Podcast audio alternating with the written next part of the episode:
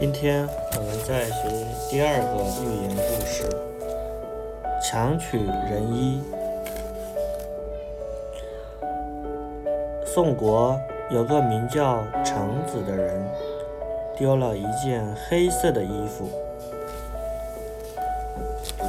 到路上去寻找。他看见一个妇女穿着一件黑色的衣服。就拉住他不放，想把他的衣服拿过来，说：“刚才我丢了一件黑衣服。”那妇女说：“先生虽然丢了黑衣服，可我穿的这件衣服确实是我自己做的呀。”橙子说：“你还是赶快把你穿的衣服给我。”我刚才丢的是件纺绸黑夹衣，你穿的是件黑布单衣，拿单衣换夹衣，难道不是便宜你了吗？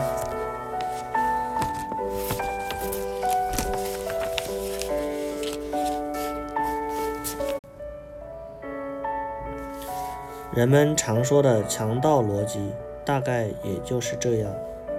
但不知道陈子这个人到底是强盗还是无赖，占别人便宜还振振有词，强词夺理，胡搅蛮缠，编造荒谬逻辑。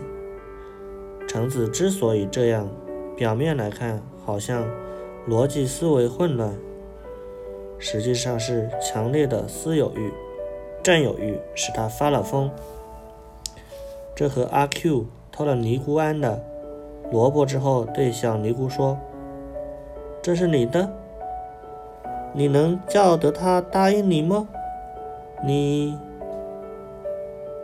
有异曲同工之妙，只是两个人的角度不同罢了。”